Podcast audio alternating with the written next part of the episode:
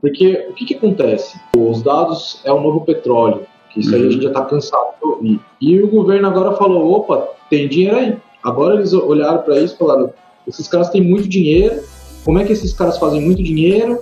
Por que, que eles têm muito. Como é que a gente tira dinheiro desses caras? Basicamente é isso. Cara, sinceramente, eu não acho que eles estão preocupados com a privacidade do usuário, não. Sinceramente. A gente tem tantas questões aqui no Brasil que aprovar uma LGPD não vai resolver a vida, vai é, burocratizar mais as empresas, que é mais um processo que elas têm que pensar, contrato, compliance, não sei o quê.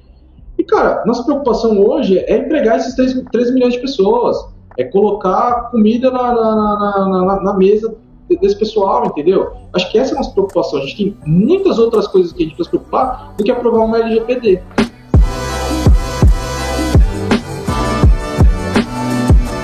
Fala galera, Guilherme Salles aqui. Estamos de volta ao Teste AZ, segunda temporada, depois de muito tempo parado aí. Estamos voltando com um convidado muito especial. Que é o Rodolfo Franzin, galera. Depois de muito tempo estamos de volta aqui. Agora vai ser eu e o Gui. E hoje nosso convidado é Celso Oliveira. Vou pegar minha colinha aqui, sem, sinta o calibre cara é sócio fundador, CEO e CTO da Blue Performance, sócio fundador, CEO da Open Circle, sócio fundador da Mad Mood, sócio fundador da Green Flag, desenvolvedor e apaixonado por carros. E um super parênteses aqui, quem tiver no YouTube já viu um puta Iron Man atrás do cara, muito foda o escritório dele, muito massa, cara. Celso, muito obrigado por ter vindo aqui participar. A gente está retomando o teste AZ agora, depois de um bom tempo.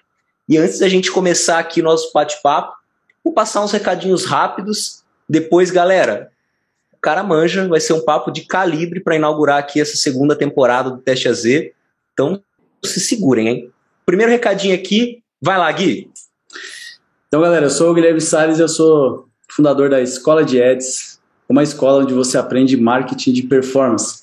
Então, se você quer aprender tráfego pago, né, Facebook Ads, Google Ads, é, análise de dados também, como extrair dados do seu Google Analytics, como ter mais resultado com as suas campanhas, em primeiro lugar, você tem que se inscrever no nosso canal do YouTube, né, é só procurar Escola de Ads. E se você quiser se tornar aluno, escoladeads.digital barra planos, para você conhecer todos os nossos planos.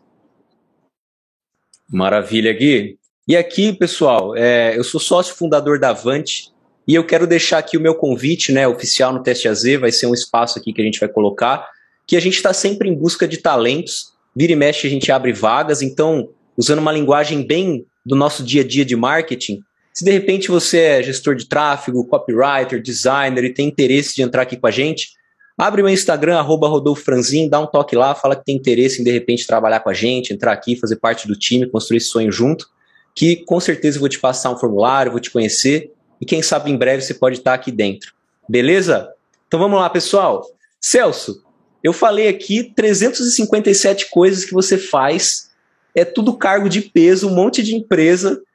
Cara, fale pra gente, o que que você faz, o que que é essas empresas, o que que elas executam, dá um overview pra gente da sua realidade hoje. Legal. Bom, pessoal, primeiramente, obrigado aí pelo espaço, obrigado pelo convite. É, acho que é um prazer estar aqui com vocês, né, bater esse papo e, e contar um pouquinho, né, do, do da história, o que, que, que, eu, que eu venho fazendo, das empresas, o que, elas fazem e da forma que, que eu faço a gestão delas. É, bom, primeiramente começar falando da Blue. A Blue é a principal, principal empresa. É, a gente, explicando para uma criança de 5 anos, tá? A gente trabalha com retarget. O que, que é retarget? Sabe quando você está é, tá navegando, entrou no, no e-commerce, viu um tênis, aquele tênis começa a te seguir o resto da sua vida, está te seguindo até hoje, aquele tênis que você viu lá em 2014? Então, é tipo isso que a gente faz. Brincadeira, a gente não faz isso, é um pouquinho mais inteligente que isso, mas é, é, a gente trabalha a aquisição de tráfego de volta para o e-commerce do, do, do, nosso cliente. Em outras palavras, a gente ajuda a incrementar a receita é, dos nossos clientes, dos anunciantes.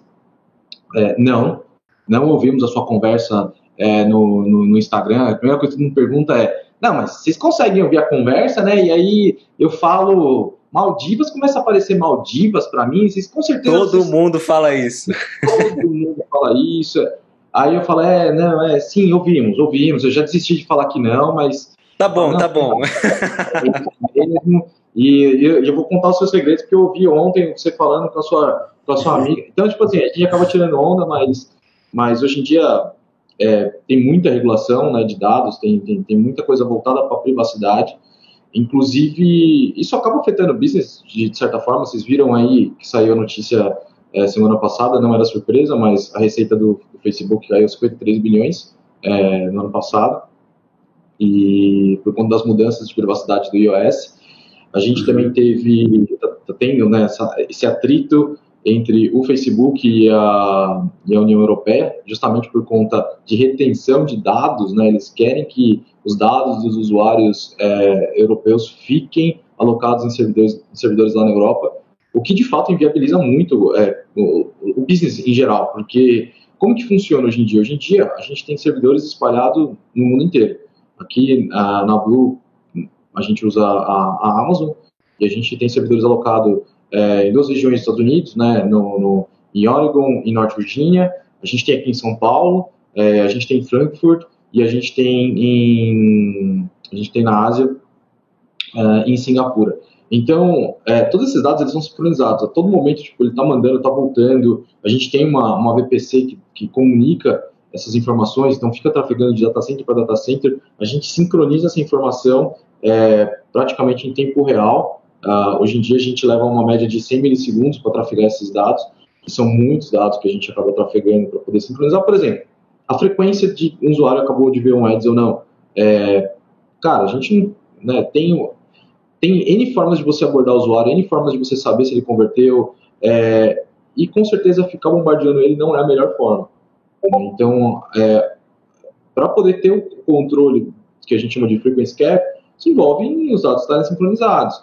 Porque não necessariamente, é, o, vamos supor, o cara está acessando da Europa, pode ser que, dependendo de, de, algum site que ele acesse, alguma coisa, ele caia no, no, no servidor dos Estados Unidos, por exemplo, e a, e a gente acabe recebendo uma requisição dele lá dos Estados Unidos. E aí eu vou ter dados descasados, vou fazer uma recomendação descasada, ou seja, acaba atrapalhando muito o business. Então, é, Sim, é, a gente é, depende hoje de, de, de, dados dos usuários para poder fazer tudo isso. Temos grande acesso a dados é, para poder fazer isso.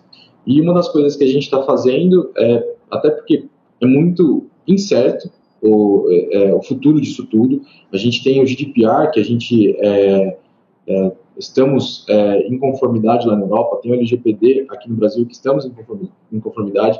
Nos Estados Unidos tem a CCPA, é, lá da Califórnia também, que acaba regindo e expandindo para os outros estados a partir de, de privacidade de usuário, e a gente também tem conformidade, mas a gente sabe que, cara, o futuro acaba sendo privacidade. Pensando nisso, a gente começou a desenvolver outros produtos, outras frentes, que envolvem também o mundo de digital, é, envolve um mundo de dados. Então, a gente começou pegando todos os produtos, né, todos os microserviços que temos dentro de casa, e começamos a quebrar em serviços que a gente consegue oferecer para os nossos clientes. A princípio, é, os clientes que a gente acredita que mais vão utilizar são as agências, porque tem muita coisa como gestão de catálogo de produto. É, por exemplo, hoje, se você. Eu, eu vejo o cenário, né?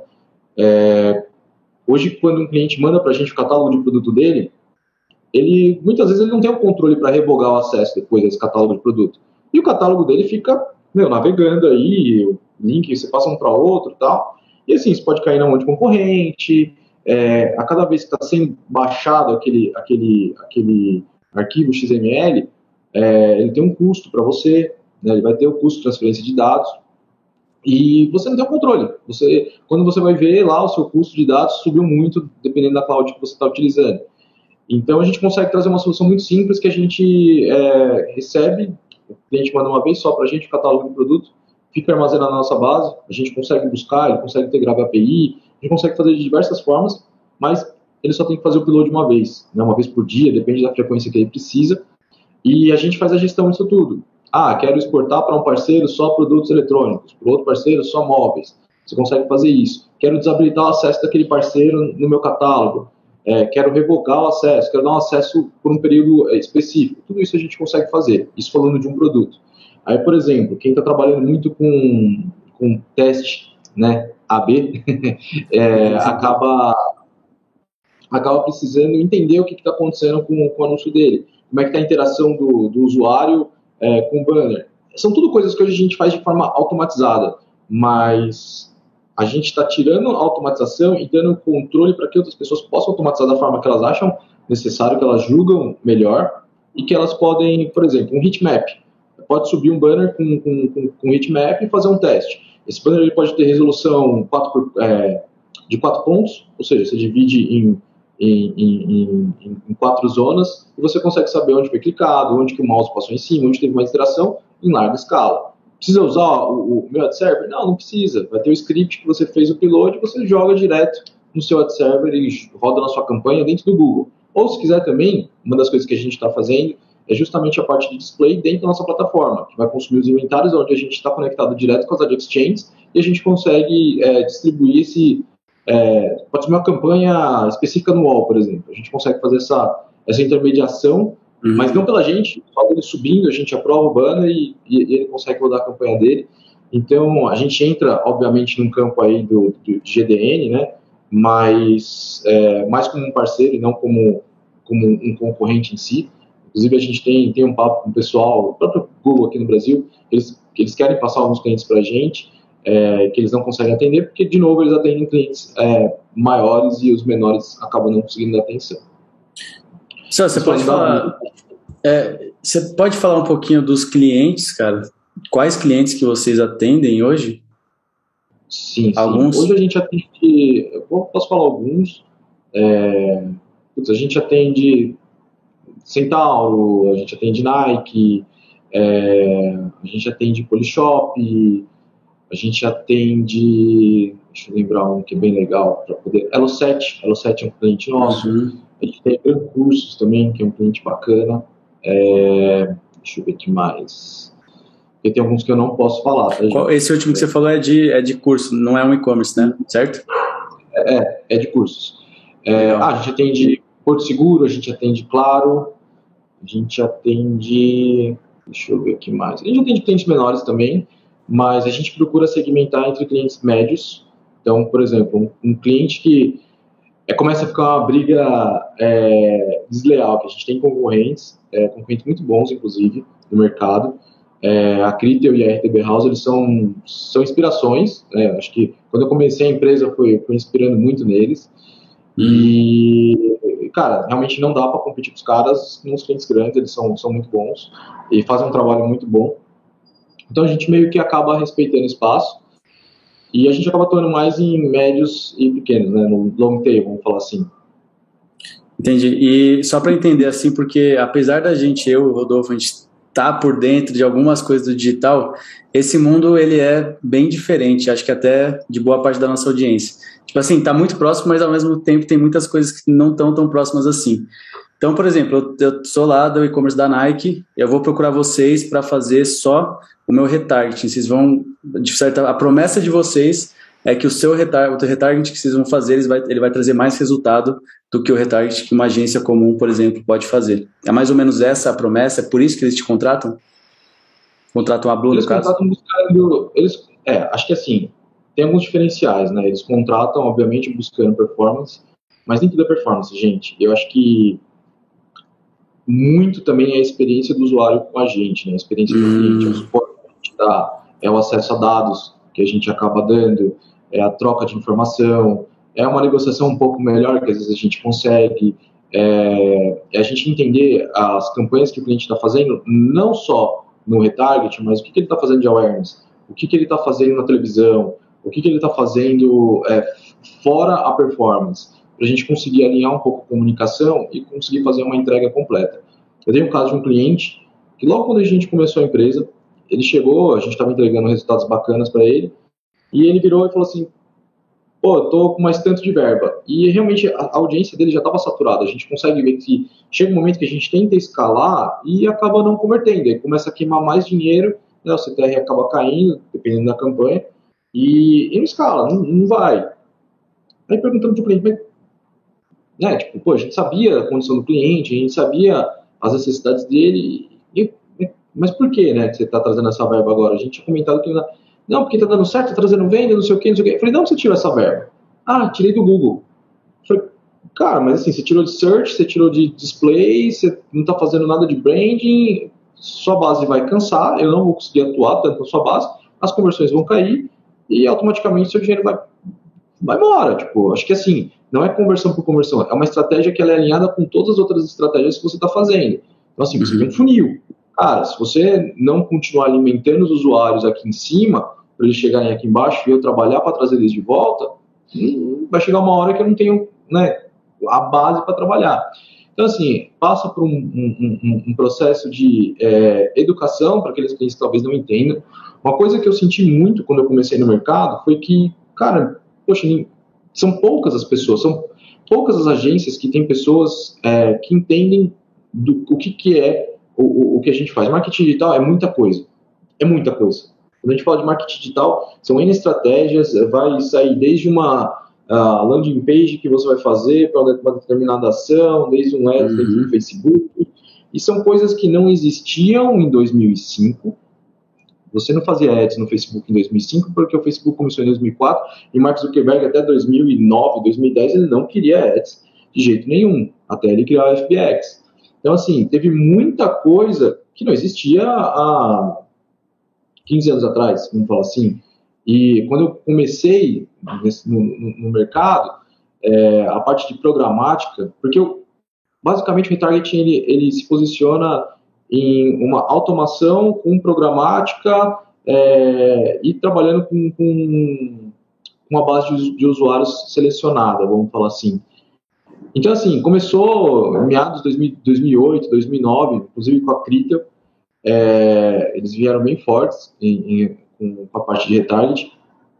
E, e cara, é, é muito difícil para o pessoal acompanhar. E quando eu fui montar o produto, é, não existia um, um, um, não existe ainda. Você chegar, deixa eu procurar aqui no Google como começar um retarget. Cara, você já vai achar ferramentas prontas, você vai achar tudo, menos a parte técnica do que você tem que fazer. O que, que você precisa fazer para fazer, por exemplo, um, um match de usuários. Tipo, e não é trivial. É, não é uma coisa é, que você, como programador que você fala assim, nossa, um pixel. Cara, você explicar para o programador o que é um pixel, ele não entende. E na verdade é uma requisição que está sendo executada é, de uma página até a, o seu servidor, que vai carregar N informações daquele usuário, como refer, você vai ter informação na própria query string do que está indo, é, você vai ter muita coisa. E assim, eu, eu fiz a pergunta, eu falei, vocês sabem por que, que é pixel? Por que, que chama pixel? Aliás, vocês sabem por que, que chama pixel? Não faço Cara, eu, eu tenho uma resposta que eu já ouvi, só não sei se ela é a certa. Que é porque ele era, ele ocupava um pixel do seu site lá. É, e aí tava lá o código. Era isso. Ele, é, ele é um pixel, ele é um GIF transparente. Ou seja, o usuário não consegue ver. Uhum. E por quê? Porque ele realmente ele tem que disparar. E uma forma muito rápida de disparo é o pixel, porque, cara, ele é bem otimizado, ele vai custar a requisição, que é o envio, a URL em si, ela tem o custo de, de, de, de processamento, que é muito baixo, mas para o programador tradicional, tradicional não, para o programador em si, ele fala, pô, mas cadê a segurança? É, onde tem token de validação? Por que, que não dá para fazer uma API? Porque a internet começou assim, funciona bem e ninguém tenta, ah, quero ficar batendo naquele pixel ali para poder ferrar o cara. Ninguém faz isso. Ninguém quer fazer isso, é uma perda de tempo. Então, é, é, muito, é, é muito diferente de uma programação normal. E normalmente, quando você tem os desenvolvedores, eles vão muito para o lado de, pô, vou desenvolver um sistema, vou desenvolver um aplicativo. É, são coisas mais fechadas. Eu hum. trabalhei nas é, de 2010 a 2011, não sei se vocês conhecem os super downloads? Já ouviram falar? Já ouvi falar, eu sim. Já ouvi falar, sim. É. acho que eu já usei, na verdade. Lá já devo ter usado também. é. Super download eu usei quando eu tinha 10 anos de idade. 10 anos depois eu estava trabalhando neles. Foi muito legal. O... Trabalhei com o Alexei. O Alexei foi o sócio fundador da, da, da Super Downloads. Conheci o Daniel também, que era um, um dos sócios. O meu chefe na época lá era o Fábio Melati. E, cara, aprendi muito desse lado de portal, porque lá, cara, eu não era do marketing, mas eu vi os caras falando de CPM. o que, que é esse CPM aí? Eu vi Quando isso? Que, que ano? Tá entregando. Cara, 2010. 2010. Caraca. E eu vi CPM em 2010 e nem sabia, fazia ideia que era CPM. E eu, eu, e eu pegava carona, pegava e dava carona para uma amiga minha lá da, dos Downloads, que a Aline, e ela me contava, porque ela que fazia a venda, né, da, do, CPM, ela que projetava tudo e usava o double click. Se eu não me engano, na época o double click nem tinha sido comprado pelo Google. E, e aí eu olhava, às vezes via ela mexendo, tá, mas entendia, sabe? É tipo aquela coisa que ficou meio, meio obscuro. Teve um amigo meu que ele saiu de lá e hoje ele está no IG, para você ter ideia. Tipo, é, manteve as conexões, a gente já marcou reunião, já se viu, já conversou. Então, assim, é, é, ficou muito dinâmico isso. E é, depois o Baixa Aqui, que é da NZN, acabou comprando uhum. o Super Downloads. Assim, coisa, eu saí três meses depois, eu saí para empreender na época e três meses depois é, acabou sendo vendido três a seis meses, alguma coisa assim.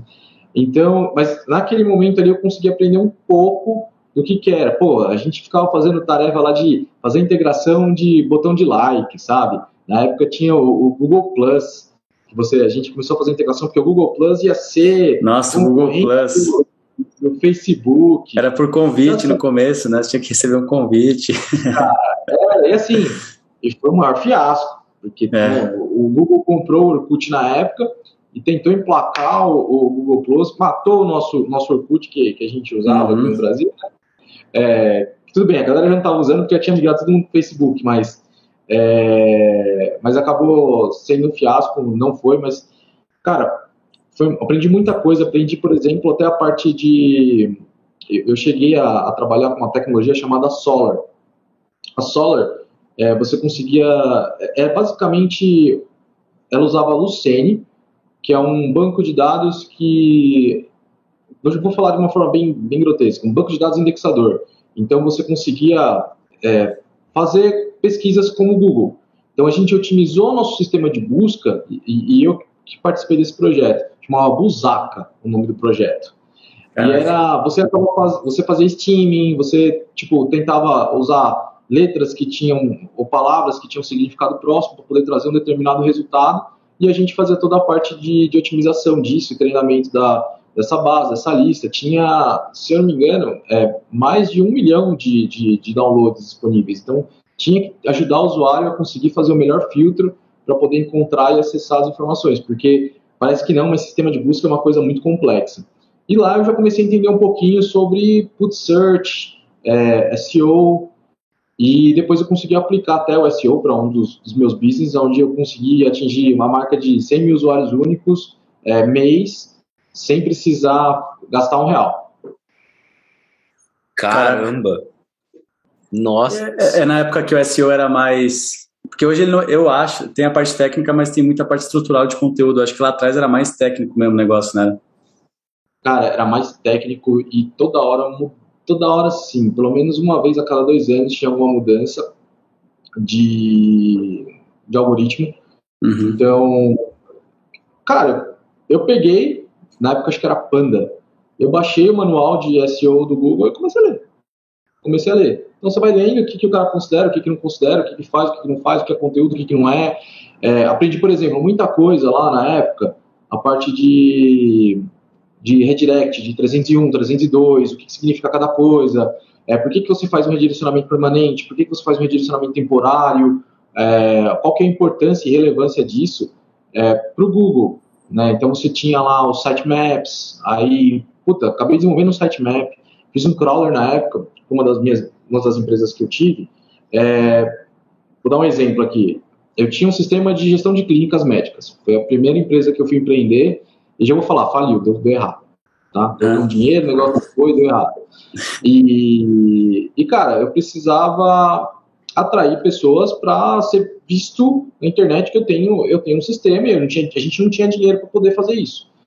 Aí existia na época uma base de dados chamada KINES, que é Cadastro Nacional de Estabelecimento de Saúde, que é do DataSUS. Aí eu fiz um crawler, que eu aprendi a fazer crawler nas Super Downloads, comecei a baixar toda aquela informação, processei a informação, estruturei ela, joguei ela dentro de um sistema de busca, que eu aprendi lá, daquele Solar, que é o sistema de indexador, consegui colocar, por exemplo, latitude e longitude. Então, quando o usuário acessava o meu site, eu conseguia saber onde que ele estava e conseguia indicar a clínica mais próxima. E aí, uhum. eu conseguia, por exemplo, é, medir depois se estava tendo muito interesse, muito acesso para uma determinada clínica, e eu fazia o trabalho de ligar, falar assim, escuta, olha, tô vendo aqui, tem muita gente querendo fazer agendamento online com vocês. Vocês não têm interesse em testar nosso agendamento, tal, tal, tal, tal, tal, tal. E assim, cara, bombou, porque eu consegui fazer o sitemap disso, na época a gente usava, chamava Google Webmasters, a gente conseguiu indexar muito bem, e chegou uma época que a gente tinha, tipo, 100 mil visitantes mês, é, constantes. E aí eu acabei colocando é, o Google AdSense, na época, uhum. e a gente monetizava, tipo, pô, girava sem fazer nada, 500 dólares mês, né, então, tipo, sem precisar fazer nada, já, já ajudava a pagar o servidor nosso, que a gente já tinha as despesas na época. E, então, assim, isso foi muito legal, mas também tinha muita dor de cabeça, cara, porque o pessoal ficava mais pedindo para remover. Ah, eu autorizei você a colocar meus dados e não sei o que, não sei o que lá, tal, tal. E a gente tinha, tipo, o dado era público, né? Ninguém tinha que autorizar nada. Mas, obviamente, a gente ia lá e acabava excluindo. Mas era meio chato fazer essa gestão. Porque não tinha muita gente, era eu e eu. Então, não tinha muito Celso, fazer. onde que entrou a situação, Celso, de você com todo esse background, falar assim, cara, é retargeting que é o futuro, vou fazer uma empresa disso, essas big enterprises ou médias enterprises que você comentou precisam desse serviço, vou empreender nisso. Porque cara, é, é o seu foco, né? É, é, é, o seu foco hoje da Blue, não é? Exatamente. Você, de onde você decidiu nichar tanto, cara? E tipo, pegar tão pouquinho assim? Cara, foi como eu falei no começo. É... Eu já trabalhei em outra empresa, estou no mercado desde 2014, e eu vi que, tipo, poxa, a, outra empresa que eu trabalhava é, não usava, é, de fato, as tecnologias que estavam disponíveis no mercado. E eu vi que eles meio que. Era quase um white label do próprio Google. Eu falei, puta, cara, mas eles usavam Floodlight, é, algumas coisas que eu falava assim, mas não tem uma camada aí que você consegue entrar? E foi a hora que eu comecei a entender, falei, putz, eu consigo me conectar direto com as exchanges. Então foi um processo em, entre é, eu, eu, já entendia, entendi como funcionava aquele mundo e começar a colocar em prática. E aí, porque não é óbvio, não é só a gente falar assim, ah, eu tenho a tecnologia, eu descobri como faz. Modéstia à parte, eu tinha o melhor sistema de clínicas médicas é, disponível. Só que, cara, uhum. eu ia tentar implementar os clientes, pô, mas e se cair minha internet? Era um público muito velho na época, eles não entendiam, eu tinha que explicar para eles o que era cloud. Eles estavam felizes com o sistema que eles tinham, tipo, lá, entendeu? Tipo, um físico, um servidor. Então, era, era muito complicado eu quebrar essa barreira e o sistema estava à frente do tempo. Mas eu também não era da área. Eu não conhecia o processo, eu não conhecia as pessoas, eu, eu não conhecia associações, ou não tinha um médico que trabalhava comigo para poder ajudar a divulgar isso. E também a gente já não tinha mais capital, a gente queimou muito dinheiro na época. Na época, na época foi 400 mil reais que a gente queimou. Quebrei, fiquei sem cartão de crédito, sem conta no banco. É, vivia com 700 reais por mês. É, era o ó. E quando eu entrei nesse mercado, quando eu entrei nessa empresa, eu falei, poxa, legal, mas tem gap aqui, acho que dá para melhorar. E foi quando eu decidi seguir carreira solo e eu consegui desenvolver é, o começo, né, vamos falar assim, a versão 1, e, entendia mais ou menos como funcionava o processo, o processo de prospecção, é, uhum. como funcionava a, a, implementação no cliente. Então a gente foi entendendo um pouco mais é, toda essa área e, e aí acabou entrando. E assim, é difícil. Você não vê falando assim, pô, tem mais uma empresa de retargeting no Brasil. É, de novo, tem super específico, cara. É, é, muito específico. É muito específico. E porque até, cara, por que que eu é, é uma pergunta, às vezes, meio muito leiga para você, né? Talvez seja uma coisa que na sua cabeça está muito clara, mas na, na, minha cabeça não está tanto. Por que, que o cara vai contratar a Blue e não vai rodar essas campanhas no próprio Google Ads, no Facebook Ads? É, não vai internalizar, né? Eu tinha isso aqui anotado para perguntar. Tipo, uma, é, uma, uma, Centauro da vida, poxa, contrata os caras lá. para fora. É, isso. Eu vou pôr todo mundo para dentro, né? Eu tenho capital para fazer isso. É, por que, que eu vou trazer alguém de fora? Era uma coisa que eu ia perguntar também. Cara, essa é uma pergunta muito boa. É, bom, primeiro que se a gente. É, o business da Centauro, né, até usar o próprio a própria Centauro, mas o business dela é, não é retarget. Acho que primeiro ponto. Ah, mas por que usar outras tecnologias em conjunto? Cara, existem é, é, outras tecnologias em conjunto, não. Você pode usar várias tecnologias juntas. Não tem problema a Centauro rodar comigo, rodar com a Critel, rodar com a RTB House. Não tem problema. Obviamente, se ela colocar 10, chega uma hora que não performa, porque a gente acaba brigando pela mesma audiência. Mas você consegue fazer estratégias, por exemplo, poxa, eu estou brigando por uma audiência que acabou de sair da página em 5 minutos. Legal, putz, mas a briga tá, tá grande ali, dependendo do usuário que a gente é, tá realizando o bid, tá ficando muito caro, é, tem usuário que tem valor. A gente consegue mostrar um pouco da estratégia que a gente está fazendo. É, não falando mal de maneira alguma da Critel, é, mas eles trabalham num modelo um, um, pouco mais fechado, tem uma estratégia um pouco mais padrão. É, então, assim, a gente acaba se diferenciando mostrando um pouco mais o que a gente está fazendo, a estratégia que a gente está fazendo, é, onde a gente está comprando a mídia.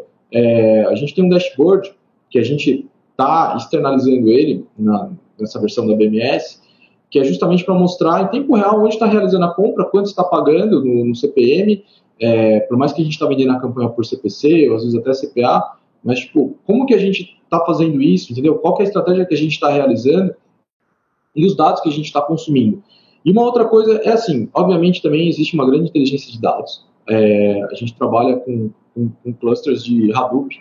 Aqui, é, de novo, não tão grande, a Crypto ela tem o maior cluster de Hadoop da Europa. Tipo, é um negócio massivo.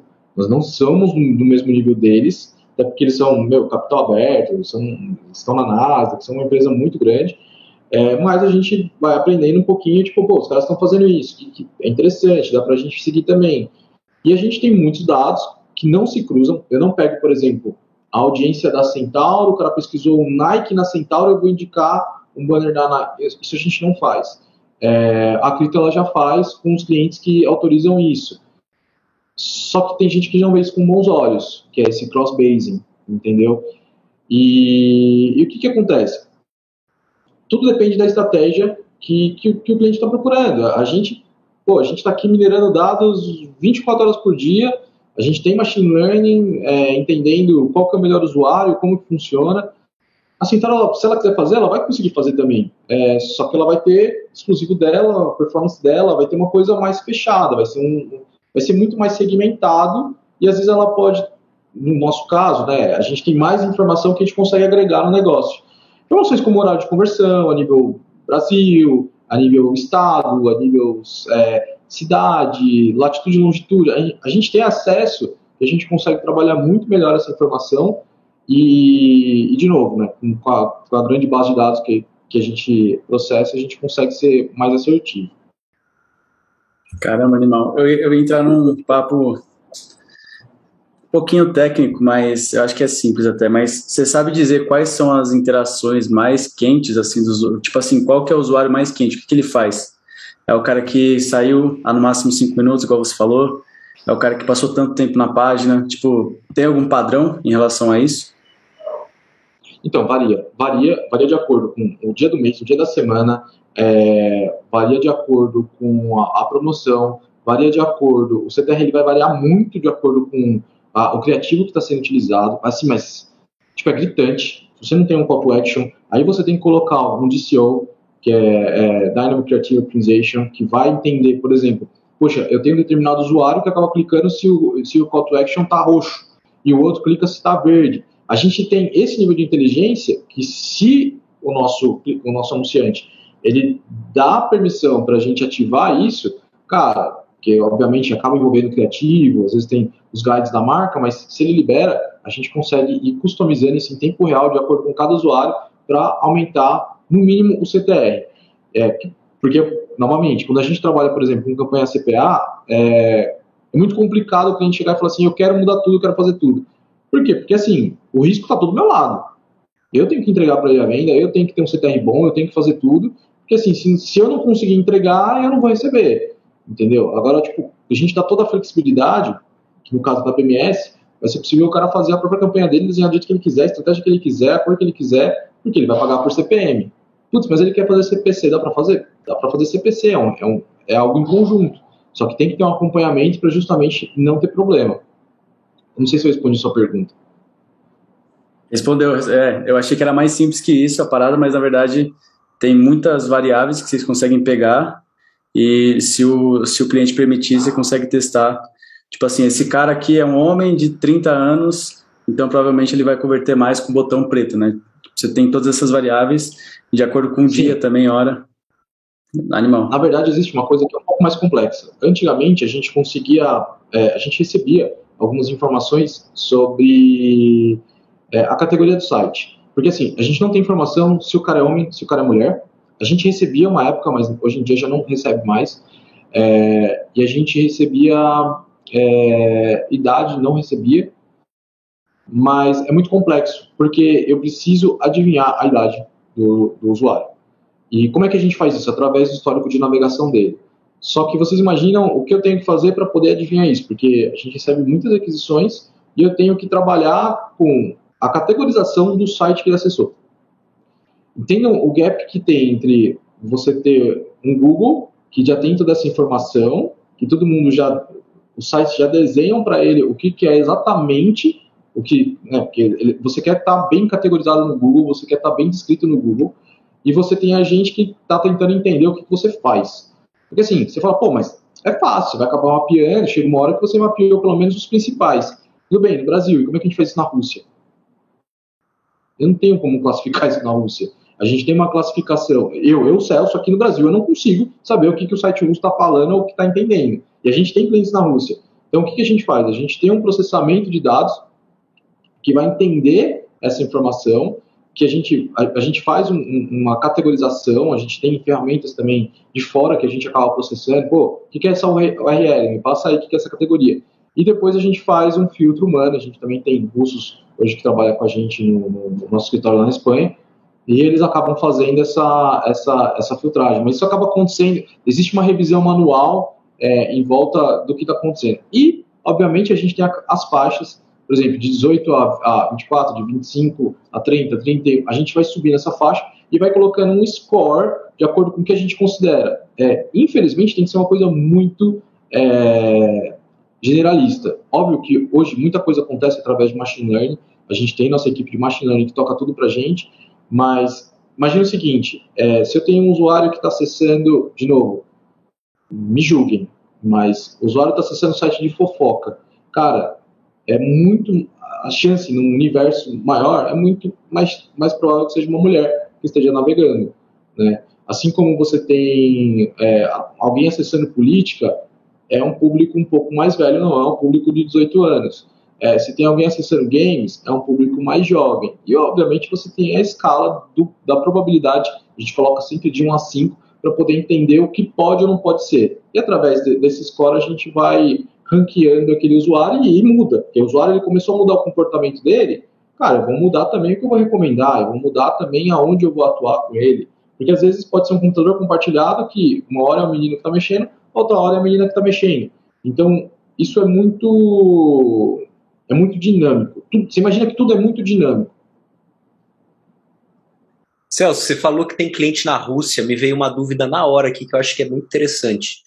Hoje, na Blue, qual, como, qual que é a sua estrutura de equipe aí? Quantas pessoas tem para você que está trabalhando nessa empresa e tal? E quantos escritórios tem espalhados? Qual que é a estrutura Blue hoje? Olha, hoje a gente tem aqui no Brasil em torno de 48 pessoas atuando diretamente com a gente. É, lá na Espanha estamos com 17 pessoas. Temos na Argentina parceiros, é, são cinco parceiros na Argentina.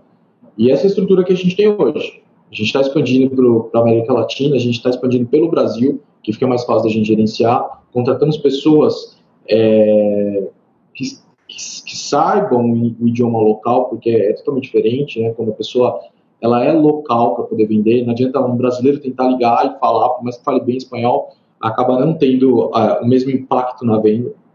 E, e lá na Espanha a gente acaba fazendo a gestão, por exemplo, da Rússia, que a gente está com um pessoal mais próximo lá e é um pessoal que, que entende muito o mercado e a gente acabou dando a liberdade para poder expandir, expandir por lá. Isso é muito interessante porque o público nosso aqui, até o meu mundo mesmo, posso até falar um pouco pelo Gui, é, é totalmente diferente do seu. A gente está mais para pequenas e médias empresas e você já está para empresas bem maiores, robustas, outro tipo de estrutura corporativa mesmo, né? A sua dinâmica é totalmente diferente, o seu dia a dia, o nível, a densidade de campanhas, etc. E eu quero entrar em duas questões aqui que me pipocou aqui, que é o seguinte. É bem relacionado a pessoas. A primeira é esse nível, né, essa densidade de, de conhecimento da plataforma, de, de testes, de, de campanhas, de tudo isso que você trouxe aqui agora, é um profissional não fácil de encontrar, creio eu. E aí minha primeira dúvida seria: você traz esse time formado, você forma internamente, qual você viu que é melhor? É comum encontrar essa galera? Onde que você acha essas pessoas para ter esse esse conhecimento para você?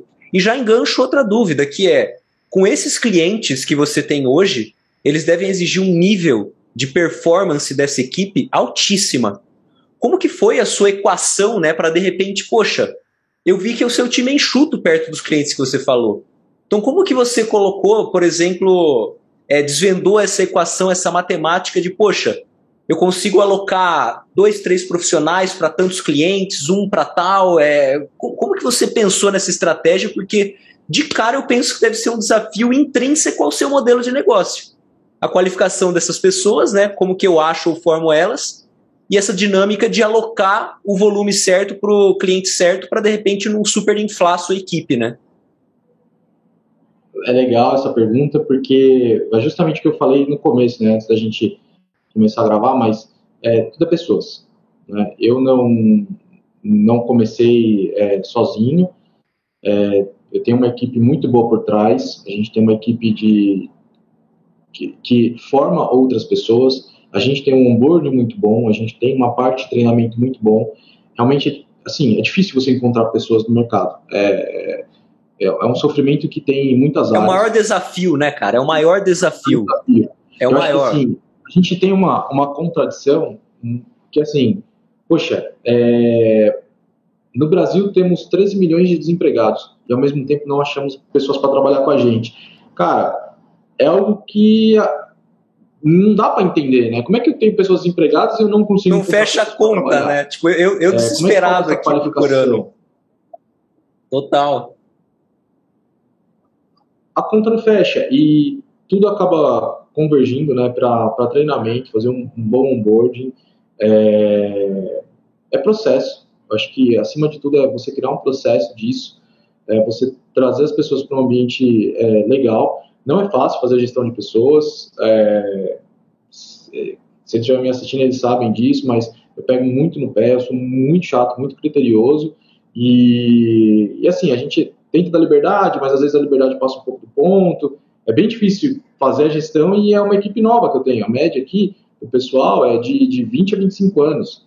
Então, são pessoas novas, eles, eles vêm com uma folha em branco mesmo, estão com muita vontade de, de, de, de aprender, de, de, de, desenvolver, e eles acabam encontrando um, um, uma liberdade muito boa aqui. E, de novo... Você pega folha muito... em branco, então?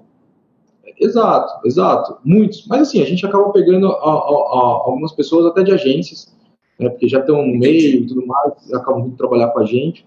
Obviamente com muito respeito, porque eu acho que ah, as agências também são nossas parceiras, então é, jamais a gente chega e, e, e tira alguém né, que às vezes está numa posição estratégica de dentro da agência, porque, poxa, acho que existe acima de tudo uma parceria e a parceria também envolve em profissionais. Já é difícil encontrar profissional, aí você vai lá e tira o profissional da pessoa, é bem complicado.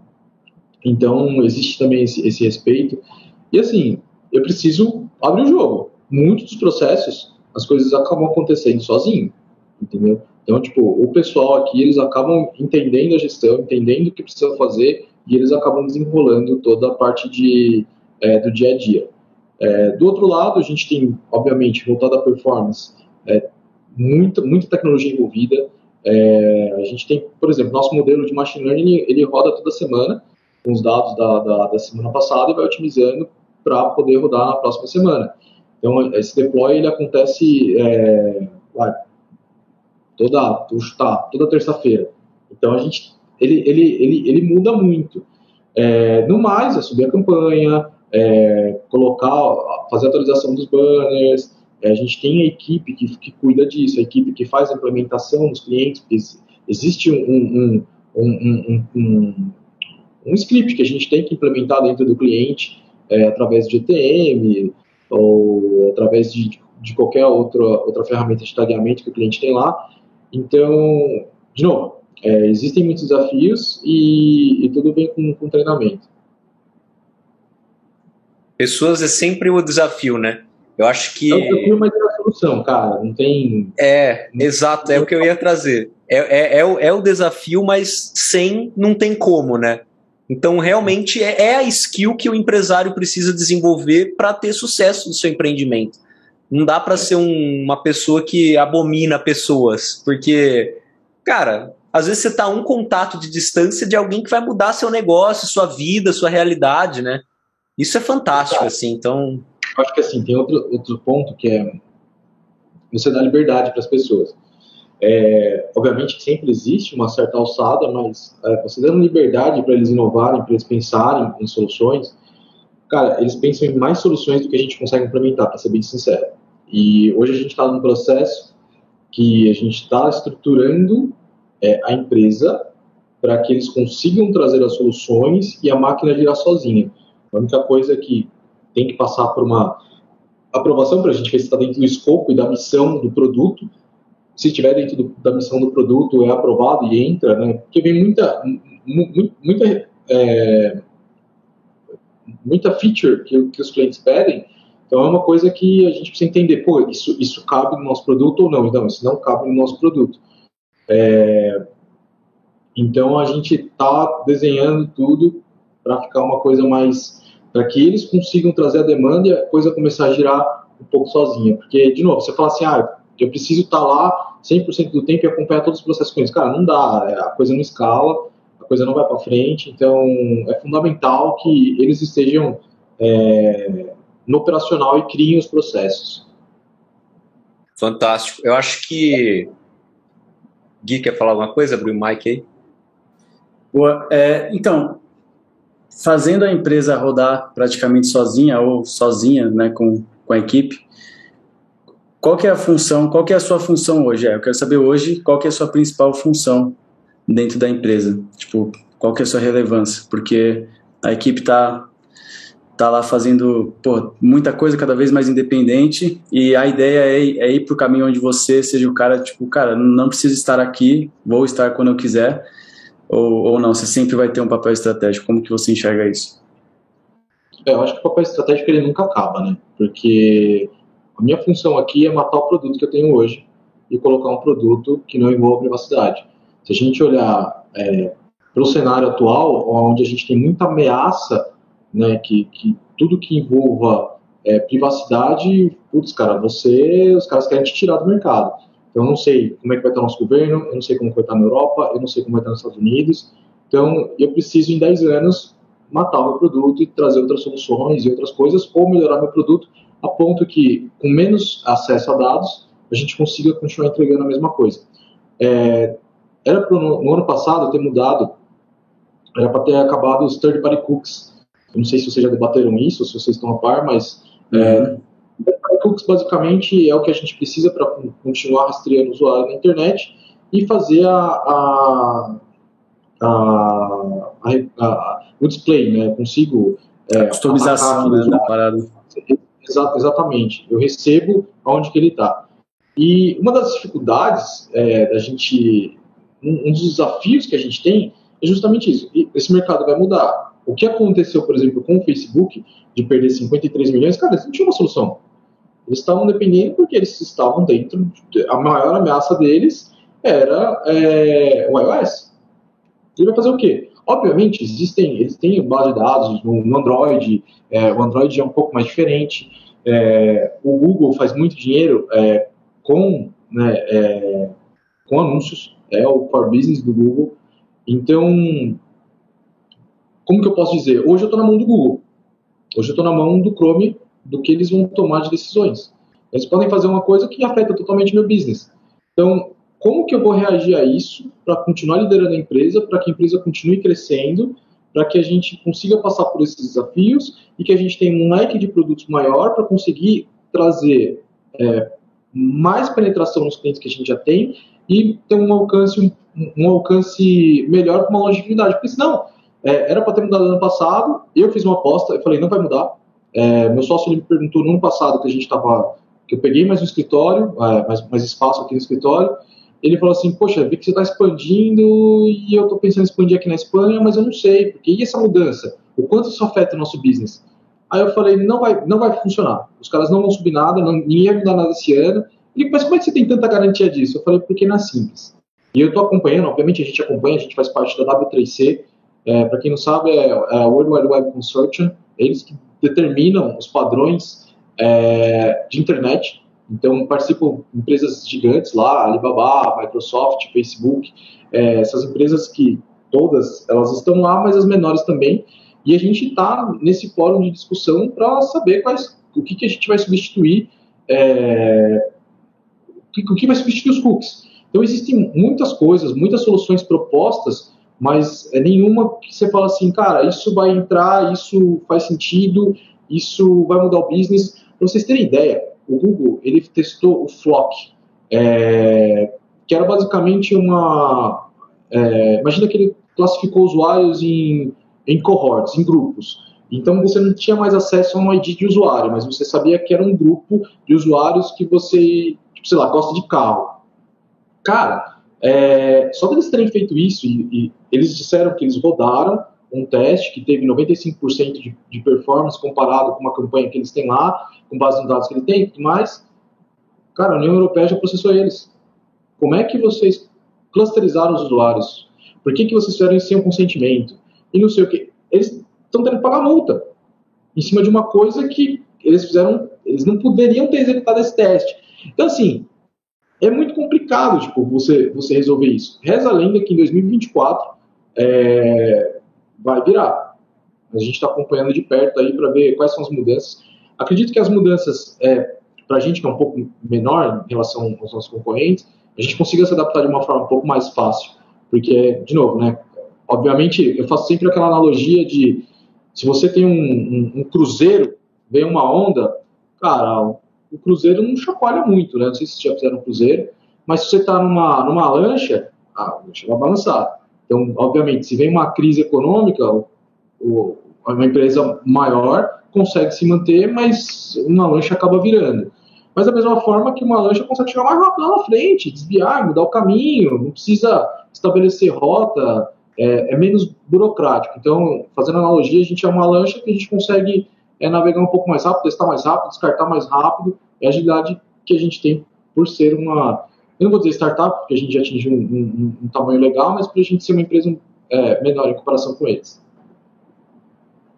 Cara, existe essa. Você enxerga uma briga hoje entre governo e essas, big, essas grandes empresas de tecnologia? Você acha que um está batendo de frente com o outro?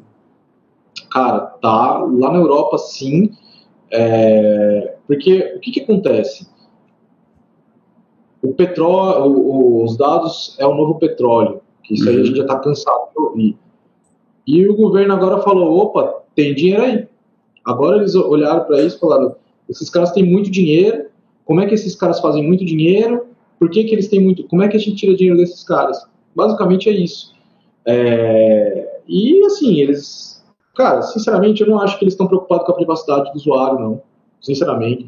A gente tem tantas questões aqui no Brasil que aprovar uma LGPD que só vai não vai resolver a vida, vai é, burocratizar mais as empresas, que é mais um processo que elas têm que pensar, ter contrato, compliance, não sei o quê. E, cara, nossa preocupação hoje é empregar esses 3, 3 milhões de pessoas, é colocar comida na, na, na, na, mesa desse pessoal, entendeu? Acho que essa é a nossa preocupação. A gente tem muitas outras coisas que a gente precisa se preocupar do que aprovar uma LGPD.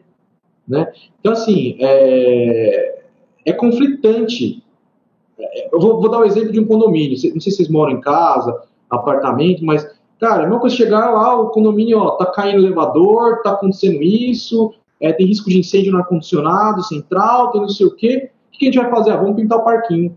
É, é o Brasil, cara. É o Brasil. Então, só que. É bem, é bem isso. E, e assim, aí quando a gente fala de regulações, é, lá na Europa, putz, cara, é, de novo, eles têm mais tempo, têm dinheiro, têm, estão é, preocupados com a privacidade. Como Só que o que eu sinto muito, às vezes, não é nem tanta privacidade. Existe aquela coisa que as pessoas não gostam de ver anúncio. Ah, eu não quero mais ver anúncio na internet. E elas acham que acabando, é, tendo privacidade, ela não vai mais ver anúncio. Ela vai conseguir navegar e não vai ter anúncio. Só que não é isso que vai acontecer. O que vai acontecer é que ela vai ver fralda e ela não tem filho. Vai ver anúncio ruim, né? E ela mora é. na praia. Cara, vai ser difícil se alimentar, vai ser difícil você. É, mas a gente vai voltar para os anúncios que a gente tinha em 2004. O seu outdoor, a parada, né? Mesma coisa para ah, todo mundo. Ah, anúncio vai continuar tendo, vai continuar existindo. É um mercado que ele. Isso não vai acabar. Ele só vai voltar ao que era antes, entendeu? A gente vai, vai é. retroceder em termos de tecnologia. Cara, eu fico pensando assim, quem que pediu tanta privacidade assim? Porque você não vê as pessoas falando, nossa, eu quero minha privacidade de volta, né? A pessoa tá no Facebook porque ela quer, ela tá navegando nos sites porque ela quer. Eu acho que vem, é uma coisa que vem de cima, parece, né? O governo quer e talvez tenha um interesse maior aí por trás. É o que ah, às sinto. vezes começou com vazamento de dados também, não pode ter sido uma influência. É, mas, cara, eu acho que assim, aí a gente tem que saber separar o que é vazamento de dados, né? E multar de fato as empresas que vazam dados com empresas que trabalham com dados para é, fins de, por exemplo, advertisement, que é o que a gente faz. Uhum. Uma das coisas que eu falo é que assim, não existe mais World Wide Web. Não existe. Agora é, é, é, é country web, cara, é uma VPN praticamente, porque você tem leis específicas na Europa, você tem leis específicas no Brasil, você tem leis específicas hum. É, nos Estados Unidos. A coisa, ela, a internet fragmentou. Eu já entro em alguns detalhes e alguns conflitos que existem, que assim, os caras estão fazendo legislação e não tem controle, cara, não tem o que fazer. É... Mas faz a pergunta de novo, só para não me perder. É... Calma que agora, agora eu me perdi. De onde também. veio o problema dessa questão de dados, ah, essa questão de... É, é, essa é uma parada de cima, né, da galera, de cima. o governo tá, tá pedindo um isso, mas os usuários não. Tem um documentário muito interessante que chama é, Privacidade Hackeada, tá no Netflix. Ah, ele é muito interessante. Ele começa falando é, do retargeting em si, tipo, de anúncios, e ele vai até a parte de, tipo, que foi usada, a, a Cambridge Analytica usou é, dados para poder manipular a eleição lá dos Estados Unidos. O que, na verdade, gente, sendo muito sincero, eles só usaram dados, é, eles não influenciaram, assim, ah, influenciou diretamente numa campanha. Cara, influenciou, mas foi uma estratégia. Eu não consigo ver isso como uma forma ilegal. Os caras não, não, não, falavam que era ilegal. Né? Sim, Putz, mas a campanha é... um milhão de dólares é, por dia em campanha. Cara, ele fez a estratégia dele, Sim. entendeu? É, assim como ex existem tantas outras coisas que né, acabam virando um pouco teoria da conspiração, mas o quanto que o Trump não, não prejudicou a China com a, o trade war. O, o, o trade war, eu não sei se vocês viram, é, ele começou em meados de 2018, 2018, 2019, se eu não me engano. É, e, cara, eu acompanhei muito de perto porque o dólar no Brasil subiu. Foi quando a gente saiu de 3,3 e foi para 4,20. E eu pago tudo em dólar. Eu pago o Google em dólar, eu pago o Amazon em dólar, eu pago tudo em dólar. E eu falei, mas o que está acontecendo? Deixa eu tentar entender. E, cara, eu fico imaginando a influência que talvez uma China não tenha para poder tirar o Trump do poder Aí você fala, pô, mas vai ter uma influência na China? Cara, empresas, tem empresas, tem dinheiro, tem campanha, tem tudo. Para poder falar assim, não, eu preciso ter um relacionamento melhor com, com os Estados Unidos para que as coisas voltem a fluir novamente. Então, assim, tem N coisas que, que acabam acontecendo que um foi pelo marketing, outro às vezes foi por outras influências que acabam conseguindo tirar, seja campanha de mídia, é, campanha na internet, tipo assim, batendo muito em publicidade, sabe? Pegando e batendo em determinado candidato, seja ele A ou B, cara, você acaba influenciando pessoas é, de fato. Porque tem influenciador, cara, que você pode contratar hoje em dia e o cara vai influenciar pessoas. Entendeu? A gente vê o caso do, do, do John, John Rogan, é o cara lá do Spotify, que é o que deu a maior briga ah, recentemente. Cara, ó, olha o tamanho que gera essa briga, entendeu? Tipo, é, um defende um lado, outro defende outro lado. Então, assim, influencia pessoas. Então, a diferença é que ele usou ads para poder influenciar as pessoas, né, fez anúncio, e, e, e, de novo, acabou sendo mais intrínseco o que a China pode ou não ter influenciado, assim como a Rússia acabou influenciando pro, pro, pro, pro Trump ganhar, a gente não sabe o que às vezes uma, uma outra é, um outro país pode acabar influenciando. Ou seja, Celso. foi uma campanha do caralho, né? Que os caras fizeram. Foi, resumindo, foi isso. Foi, foi. Acabou. Foi. Bem sucedido. Fala aí, Roger. Celso, o que, que você acha dessa. Você que está bem envolvido nessa coisa lá fora, da, da, tecnologia, grandes empresas, etc. Qual que é a sua visão de impacto, de próximos passos, de, enfim, dessa relação nova agora de metaverso, NFTs, né, blockchain, que está tudo ganhando uma super visibilidade, principalmente metaverso que está na boca do povo, né? Qual que você acha que vai ser o impacto disso? Como que a galera tá vendo? Como que lá fora estão vendo? Sua mentalidade a respeito? Cara, é para dar minha opinião, né? É, vai lá, sincero. À vontade, livre. Não, é porque talvez minha opinião vai um pouco contrária ao que muitas pessoas falam. Aí que é bom. é, não, é que, é que assim, o metaverso é um second life com VR, gente, acabou. É... Só que não é dos piores. O problema é que as pessoas para estar no metaverso, cara, você não vai estar no trabalho com um negócio aqui, né? Mas não, as pessoas estarão. Cara, eu acho que não. Só se a pessoa estiver em casa. É, tipo, eu vou passar e tá funcionando. É muito diferente. O, a ação do cara tá com o celular e tá com uma tela aqui na cara, né? Então já começa Não só a tela, né? Eu, eu, vi umas matérias da galera com umas luvas, tipo uma roupa assim para ter não. temperatura, toque. Você vai Ó, andar um astronauta eu, por aí, né?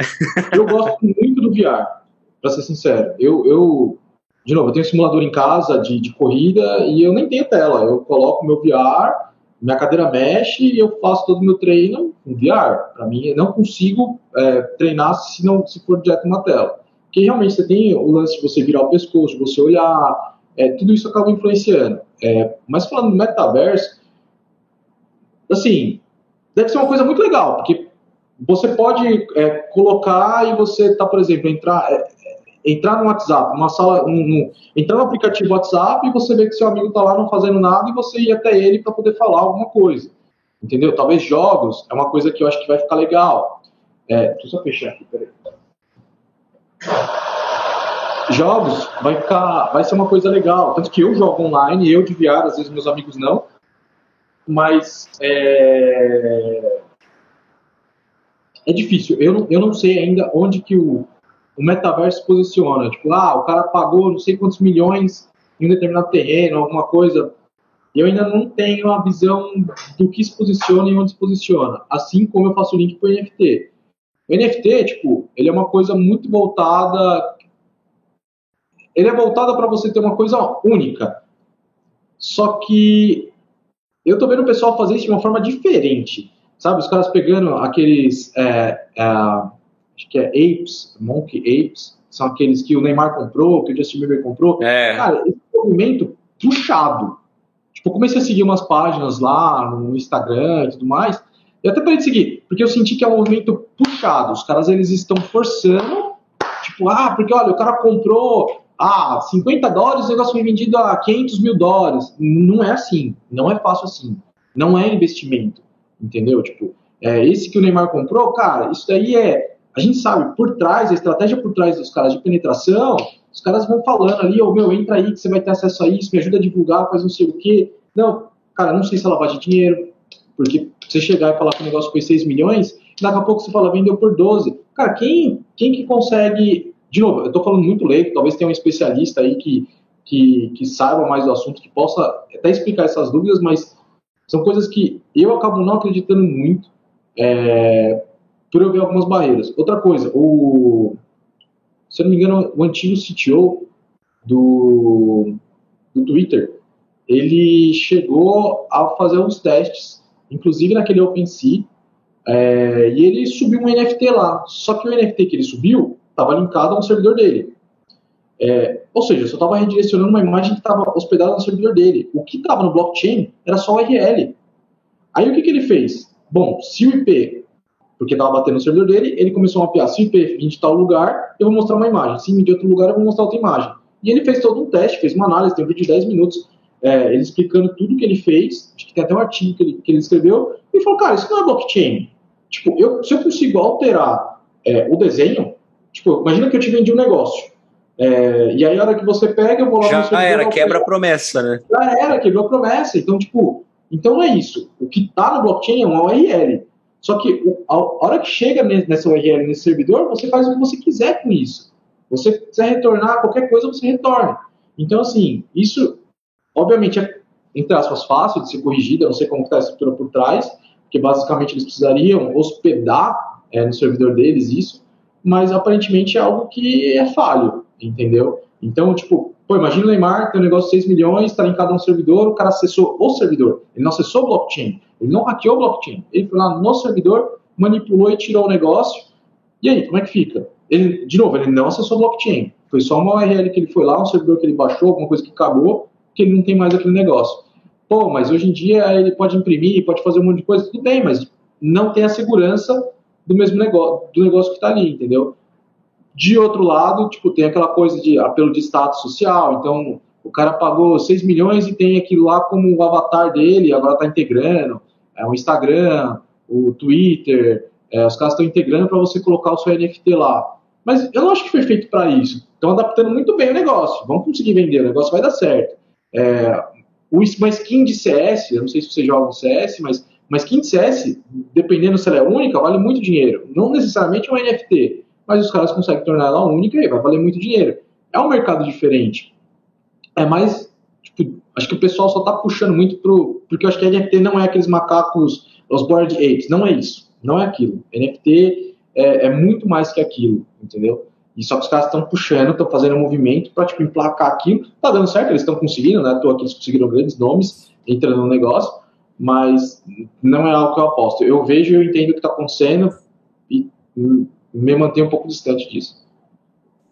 Boa. Celso, queria mudar um pouquinho agora o tipo de pergunta, começando com o que, que te motivou até hoje. São duas perguntas, vou começar com essa, né? Então, você é um cara que montou uma empresa do zero, então você já teve outras empresas também, já tem outras empresas. Então, assim, um cara que conseguiu conquistar muitas coisas. E onde, de onde veio a sua motivação para tudo isso? Cara, eu acho que uma pergunta antes, né? Qual é o propósito? Eu acho que a gente precisa ter um propósito na vida. Uma pessoa sem propósito, ela não vai fazer nada há grandes chances da pessoa entrar em depressão se ela não tiver propósito. E, cara, eu sempre gostei de empreender, sempre, desde pequeno. É, tem uma foto minha numa escrivaninha com seis anos de idade brincando de estar no escritório, assim, sabe? Então, tipo, sempre foi uma coisa que, que, que, que eu gostei. Eu comecei a mexer com computador, eu tinha cinco anos, isso foi em, em 93 para 94. É, eu comecei a ter acesso, na época a gente, eu, eu, não tinha acesso a, não tinha internet, né? Eu fui ter acesso à internet a primeira vez foi em 96, 97. Era moleque também. Eu ajudava meu pai a fazer manutenção em computador, já sabia instalar o Windows, usei muito disquete. E uma coisa que meu pai me ensinou, que tipo, foi procurar no Google. Ele falou, cara, existe esse negócio aqui, o que você tem de dúvida? Eu ficava perguntando as coisas para ele, ele falou, pergunta aqui, ó, escreve aqui e se vira. E, cara, eu sempre questionei muito, eu sempre fui atrás muito de respostas, sempre quis fazer uma coisa a mais, sempre quis entender um pouco a mais. E às vezes, quando você é, trabalha para uma empresa, obviamente você quer, quer fazer alguma coisa lá para a empresa, mas existem limitações. Você sabe que existem limitações até onde você pode crescer. Vou dar um exemplo. É, eu, meu background é, é de tecnologia, é, eu cursei um tecnólogo de análise de sistemas, é, e depois eu fui fazer pós-graduação em administração de empresa. Isso abriu muito minha cabeça. Eu falo para todo mundo hoje que, que, quer empreender, faça administração. Você vai ver como as coisas elas podem ficar mais fáceis. E depois eu fiz MBA em Digital Data Marketing, isso foi um pouco mais recente. Mas, é, cara, eu sempre, eu, eu sempre pensei em, em alinhar é, a tecnologia, o que, eu, o que eu consigo fazer com tecnologia e aplicar isso em, em, em administração. Então, até porque, por exemplo, eu tenho as outras empresas e elas se falam. Não fazia sentido na época, eu não conseguia, por exemplo, trazer um CTO para trabalhar comigo aqui, porque na época não tinha tanto dinheiro, então eu tinha que fazer a função e tudo mais. Eu também não tinha equipe. E aí foi passando o tempo, as coisas foram se encaixando e ainda não tinha tanta demanda e eu precisava desenvolver novas coisas, e é um processo, né? Tipo, não adianta, eu não vou conseguir atrair pessoas, porque você imagina que eu saí, existe um mercado de desenvolvedor, existe é, a carreira de desenvolvedor, eu saí dessa carreira. Então eu não tenho é, amigos desenvolvedores, eu, eu não estou nesse mercado de desenvolvedores. Eu não trabalhei em consultorias, e só que eu fiz amizade na época da faculdade, tem o Cadu, Cadu é meu sócio na Open Circle, é, e eu falei, Cadu, eu queria montar uma empresa de tecnologia. Uma das lições que eu tive quando eu quebrei a outra empresa foi é, é muito valiosa. Acho que se você vai se meter a fazer alguma coisa, se meta a fazer algo que você conheça. Se você não entende nada de roupa, meu, não vai montar uma loja de roupa. Você pode até que dê certo, mas você vai apanhar muito. Você tem que ter um background. O Elon Musk, ele tem um background ele é, ele é de física. Então, assim, não é que ele montou a SpaceX com, ah, eu acho que são foguetes, eu acho. Não, ele é, ele conhece muito de física e ele faz reuniões com a equipe dele, não é, obviamente ele que desenvolve tudo, mas ele sabe as limitações e ele sabe se uma ideia ela tá boa, se ela tá ruim, se ela faz sentido, se ela não faz. É, e aí eu acabei trazendo, por exemplo, a Open para esse serviço é, para a Blue, que a gente está construindo a BMS. E aí eu tenho, por exemplo, eu criei a MedMood. Eu, eu, olha que engraçado, eu sou uma empresa de, de, de, de marketing é, que atua na parte digital, mas eu não tenho um departamento de marketing em si aqui dentro. Porque chega uma hora que acaba a demanda. Né? A gente está mudando esse processo, porque com a BMS a gente vai ter um marketing muito mais intensivo. É, porque é diferente o que a gente vai vender do que a gente vende hoje. Mas as empresas elas, acabam se conversando. A Green Flag é uma agência que cuida de carreiras de piloto, de é, influencers. É, a gente tem, tem N casos ali de atletas que estão com a gente. E tudo começou quando eu montei também um escritório com, com a minha noiva. A gente tem um escritório de advocacia. E, cara, houve muita. A gente começou a ver que tinha uma demanda nisso. Por exemplo, a gente trabalha com esportes. Cara, esportes é difícil você achar pessoas especializadas, advogados especializados que falem a linguagem, que saibam ajudar essas pessoas nessa carreira. É, você fala, caramba, é uma coisa é muito fora, né? Olha só, a gente estava falando de, de, de retargeting e a gente está falando agora de esportes. Cara, é um mercado gigantesco. E que, assim, sinceramente, tem muito advogado que é mais velho, que não tem tempo para olhar para isso, acha que o negócio não vai dar certo, só que os caras não estão enxergando o quanto esse mercado movimenta. Entendeu? Essa parte, de novo, acaba convergindo em quê? Em ads, em publi, é, em CPM do canal deles, no YouTube. Então, tudo isso tem movimento. Tem a ver também com digital. Eu vou dar um exemplo. Tem um amigo meu, que ele, ele, ele, ele é influencer e tudo mais, e ele falou para mim assim, pô, o arrasta para cima não funciona. Sempre que eu coloco, o Instagram me penaliza. Eu falei, sério, cara? Ele é acaba me penalizando, meus views caem logo em seguida. Eu falei, cara, mas você já parou pensar que quando você coloca arrasta para cima, a pessoa ela sai do aplicativo? Obviamente, seus próximos stories não vai ter view. O que você tem que fazer? Você coloca no final, espera três horas, uma hora, que aí o pessoal vai ter passado, publica de novo. Você vai ver que ali vai ter uma continuação, porque quem viu seus, seus stories naquela hora e saiu, vai ver de novo, porque vai aparecer de novo e vai seguir normal. Obviamente, não vai seguir tanto, porque ainda vai ter audiência que, né, depois, mesmo depois das três horas, ainda está vendo e arrastou para cima, até voltar e começar a interagir com seus outros, seus outros histories. Então, assim, é coisa que nem eles mesmos acabam conhecendo como que a plataforma funciona. É, é eles achavam que eles estavam sendo penalizados por, por eles estarem mandando os usuários para fora. Então, é, é, é, muito engraçado, assim, tipo, é, tem, tem muita oportunidade para poder ajudar e eu faço as empresas se falarem. Então, por exemplo, o escritório de advocacia faz toda a parte jurídica de todas as empresas. Uh, eu tenho a MedMood que faz toda a parte de criativo de todas as empresas, cuida de redes sociais. Eu tenho a Open Circle que cuida da parte de tecnologia. Então, a gente consegue é, fazer uma gestão meio que escalando em outras empresas, onde a gente consegue prestar serviço para fora e também atender as demandas de dentro de casa. E, obviamente, com parceiros específicos. Eu tenho sócios aqui na Blue, eu tenho sócios na Medmood, sócio na Medmood, eu tenho sócio na, na Open Circle. Então, assim, eu consigo confiar também aonde que eles conseguem fazer o negócio rodar é, e dar toda assistência para eles e fazer todos os business se conversarem. Boa. E aí, fiquei com uma dúvida, você falou do propósito, qual que é o seu propósito hoje?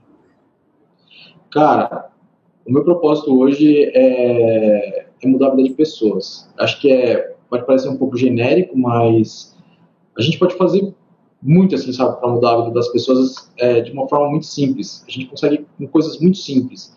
Seja às vezes uma pessoa que você acaba dando oportunidade de trabalho e você vê a pessoa realmente crescendo e mudando a vida dela e de várias formas, ou seja, com, com alguma ação que você acaba fazendo, né, para ajudar. Eu acho que eu faço, por exemplo, algumas doações anônimas, eu não, não apareço, eu acabo doando e tudo mais, e eu acompanho meio que de longe. Isso é legal, cara. É legal você ver é, a mudança da vida das pessoas. Então, hoje eu não tenho filhos, né? Tenho, eu sou noivo. Então, acho que a partir do momento que a gente tem filho, os propósitos eles mudam. A gente acaba focando mais na família. Mas hoje meu propósito, é, de uma forma geral, é ajudar pessoas. Celso, qual hoje é o seu maior desafio, assim? Que desafio que hoje no seu negócio você está vivendo, assim? O que, que hoje você está enfrentando? O seu desafio hoje? Cara, o meu maior desafio hoje é a gente se reinventar, né? Porque o que que acontece? Hoje, eu preciso, a gente a gente tá com um produto, o maior desafio hoje que eu tenho na Blue. É, a gente tem um produto que a gente desenvolveu, que é a BMS, chama Blue Media Services, que ela é, é totalmente inspirada na AWS, que tem o mesmo modelo de cobrança, é, é, pay as you go, então, meu, você pode criar conta, mas conforme você começa a usar, vai começar a cobrança. É, quando eu comecei o projeto, há um ano e meio atrás, ele tinha um tamanho, eu imaginava que dava para eu fazer, e foi a hora que eu falei, não, preciso de uma equipe. Hoje a gente tem uma equipe grande trabalhando no projeto, e, assim, eu vejo que quanto mais a gente vai entrando a fundo do projeto, mais complexo ele vai ficando. Então, é um desafio porque eu, de novo, eu montei a Blue com base na experiência de eu já ter trabalhado numa empresa da, da área. Agora eu estou montando uma outra empresa de um mercado que não existe. Então, esse é o maior desafio. A gente vem com algumas propostas diferentes esse ano. Então, a gente tem proposta de começar a desenvolver pessoas. Então, a gente vai criar cursos para poder desenvolver e empregar essas pessoas, é, treinamento para poder treinar as agências, é, desenvolver as soluções e casos de uso do que a gente tem disponível para e junto com os nossos clientes e, obviamente, fazer a escala né, de, de tudo isso. Para você ter ideia, a, a Blue a gente nunca teve um aporte financeiro, tudo acabou vindo né, do, do, do, do, próprio bolso e a gente conseguiu construir. E eu diria que hoje, para a BMS, a gente precisaria não de um aporte financeiro, é, mas a gente já está buscando é, um parceiro que vai conseguir nos ajudar com pessoas a fazer isso decolar. Então, a gente, obviamente, já investe, a gente investe pesado no produto é, ao longo desse um ano e meio, mas não adianta, não é só produto, não é só desenvolvimento, é, são várias outras é, outras áreas que a gente acaba desenvolvendo, até a penetração de mercado. Talvez a gente tenha que fazer algumas aquisições ao longo desse ano, então, é, seja de empresas ou parcerias é, voltadas para o digital, o pessoal que, que, que, lida hoje em dia com um cliente menor, não é o cliente do tamanho que a gente está hoje, porque a gente quer clientes menores para poder testar e validar o que a gente fez porque hoje a gente tem um, um desafio na própria Blue que a gente não consegue atender o cliente muito pequeno, porque eu não tenho base suficiente para poder interpretar e eu acabo fazendo um overfitting do, da base de dados dele. E overfitting, só para explicar, é quando ele fala que é, a pessoa que converte é o João que mora no bairro de é, Terezinha, lá em Minas Gerais, então, tipo, ele acaba querendo só trabalhar naqueles, naquele determinado perfil e acaba não entregando. Então, e a gente não quer isso, a gente quer uma coisa mais ágil, uma coisa que a gente consiga atender e trazer valor para essas empresas que estão começando. Excelente, fantástico. Que conselho você daria para você na sua casa dos 17, 19, 21 anos, assim? Cara, é pode fazer que vai errar, vai dar errado.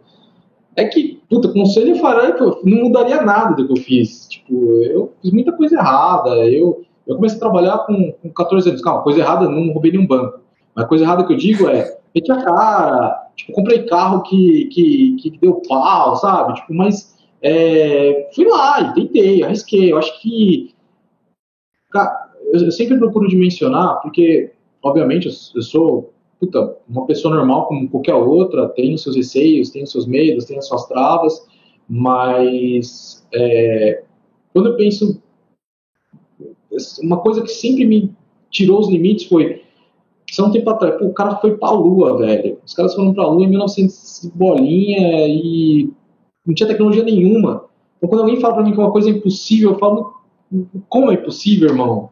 Dá pra fazer tanta coisa, sabe? Eu acho que tudo vai ser questão de, de, de esforço e, e, recurso, mas impossível vai ser muito difícil. Obviamente, existem algumas coisas que são impossíveis é, com o que a gente tem de recurso hoje, voltar, ó, por exemplo, viajar no tempo, beleza, mas é, teoricamente é possível, mas não temos recurso para isso.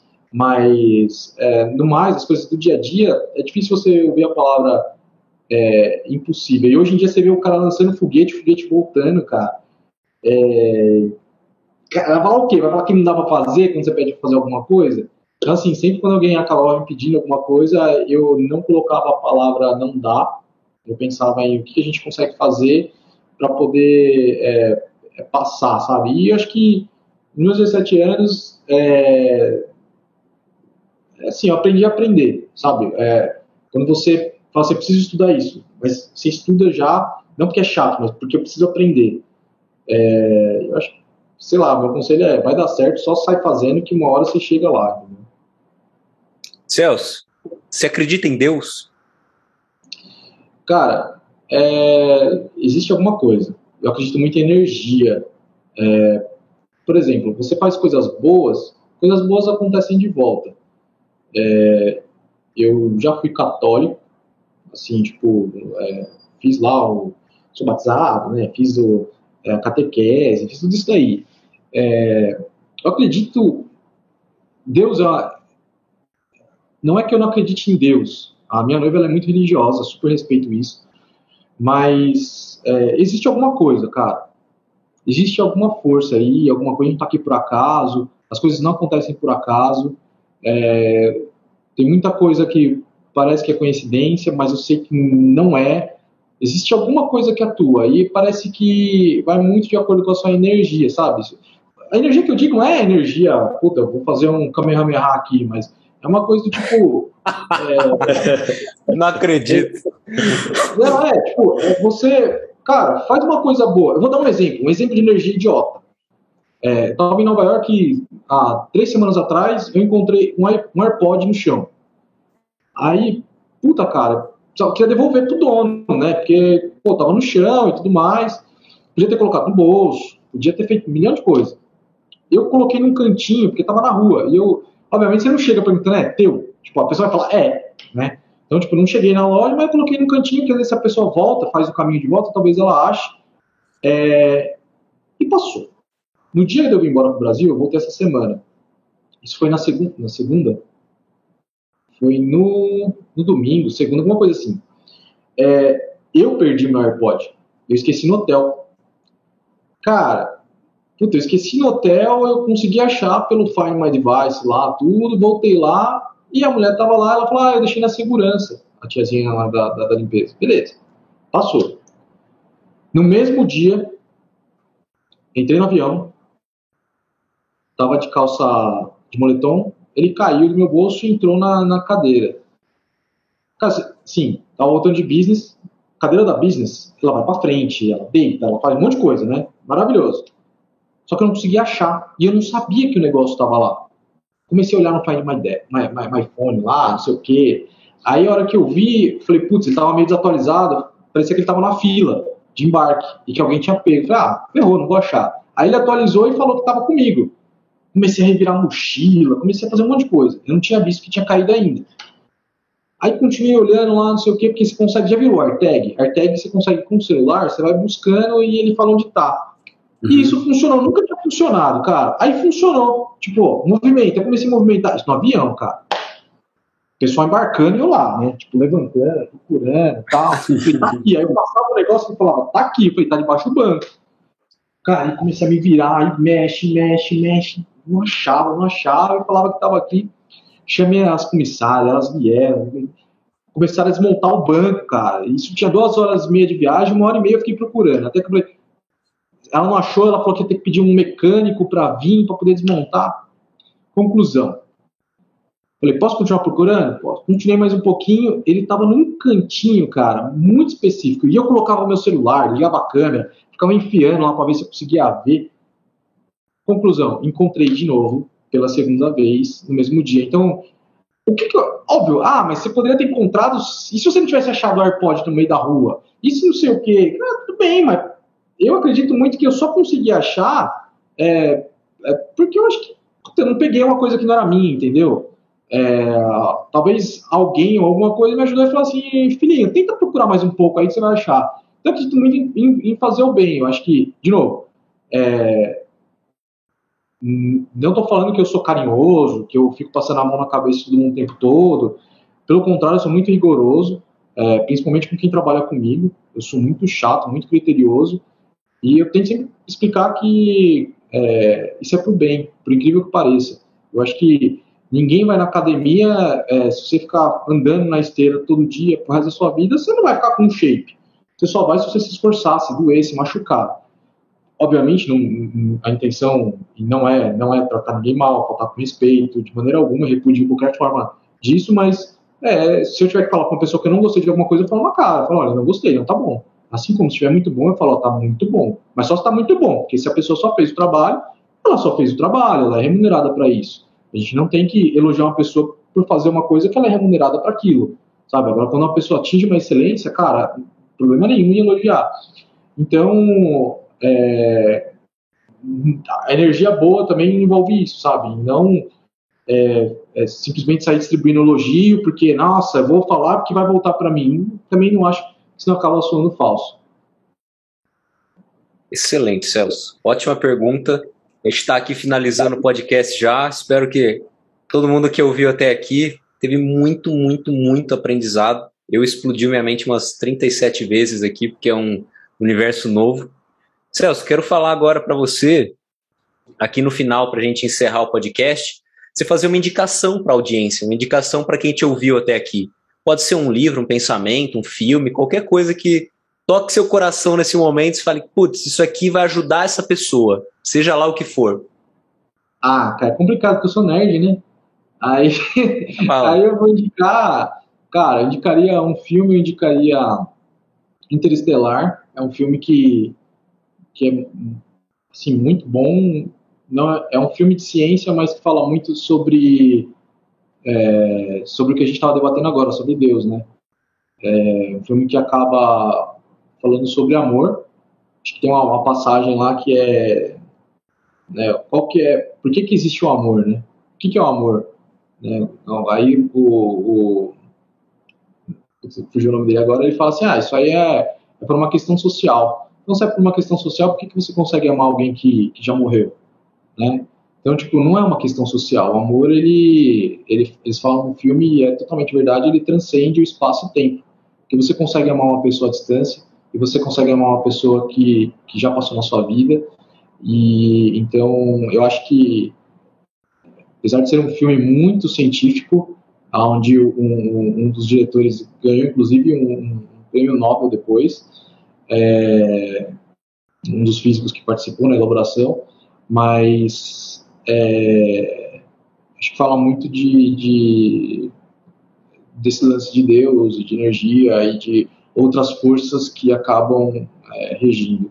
E um livro eu indicaria muito, que mudou bastante minha visão, é a biografia do Elon Musk. É, para quem acha que é um livro que ele autorizou e não sei o quê, cara, lê o livro, porque tem muita crítica a ele mesmo, é, o escritor ele conta como foi difícil conseguir autorização para poder escrever, é, como foi difícil para ele. Ele queria. Ele falou: Olha, eu só autorizo fazer se eu conseguir revisar. E os caras não embatem por muito tempo, porque ele falou que não, tipo, cara, é uma. Eu estou escrevendo, estou falando sobre você e você não, não, não, vai ver. E um outro livro também que eu acho que seria interessante seria O Efeito Facebook. Esse livro eu li em 2011, se eu não me engano. É um livro muito legal que conta os planos do Mark Zuckerberg. Assim, tipo, foi lançado em 2011, mas já tinha os planos dele para 2014, 2015.